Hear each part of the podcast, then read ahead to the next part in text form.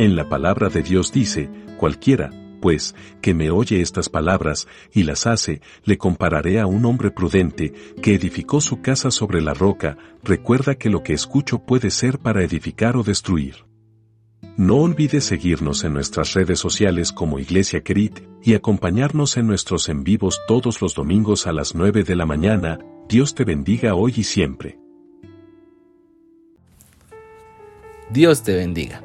La reflexión del día de hoy tiene como título El carpintero.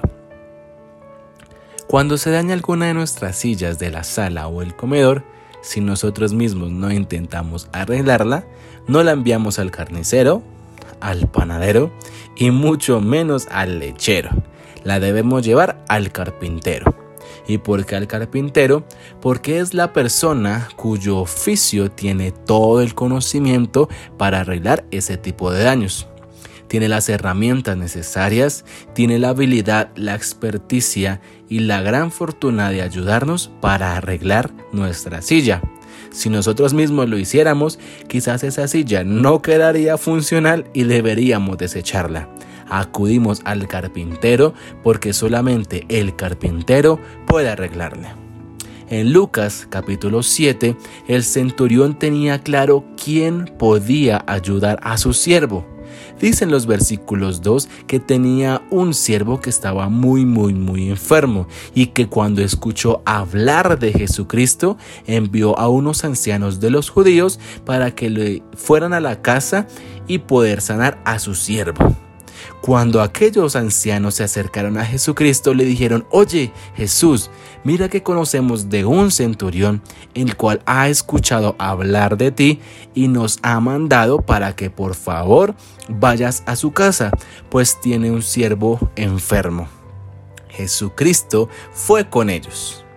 Pero cuando no estaba muy lejos, dice la Biblia que el centurión le envió a unos amigos muy cercanos y le dijo, Señor, Señor, por favor no te molestes a entrar bajo mi techo, pues yo no soy digno. Es más, no soy tan digno que ni siquiera tuve la osadía de venir a ti. Pero si tú dices la palabra, mi siervo será sano. Y la respuesta que Jesucristo le da a aquellos amigos es, wow, de verdad no había encontrado tanta fe en aquella nación. Y es eso lo que Dios quiere, que nosotros acudamos al carpintero, sabiendo que solamente Él puede hacerlo. Pero más allá de que Jesucristo es el único capaz de obrar un milagro en nuestra vida, quizás de sanidad, de provisión, de resolvernos en alguna tormenta que en este momento estamos, lo importante es que sepamos que Jesús tiene la autoridad para poder hacerlo. En eso consiste la fe. Nuestra fe no nos permite llevar la silla al carnicero, pues el carnicero no sabe nada acerca de madera ni de carpintería. Nuestra fe, teniendo certeza que Jesucristo tiene toda la autoridad, nos hace acercarnos a Él, pues Él tiene el poder para hacerlo. Nuestra fe debe llevarnos a buscar a Jesús en todas las situaciones para que ocurra aquel milagro. Qué bonito sería que Jesucristo de nosotros dijera, wow, mi hijo, mi hija, de verdad tiene muchísima fe en mí, porque acude a mí y yo conforme a mi voluntad atiendo y doy el milagro. Seamos como aquel centurión que acudió al carpintero. Seamos aquellos hombres y mujeres que acudimos a Dios pidiendo el milagro, teniendo certeza y teniendo fe que conforme a su voluntad Él obrará. El milagro fue hecho.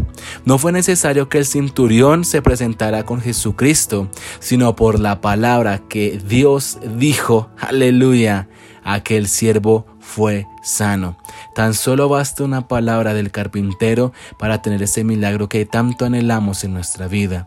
Pero necesitamos fe, fe de que Jesús puede hacerlo conforme a su santa y divina voluntad.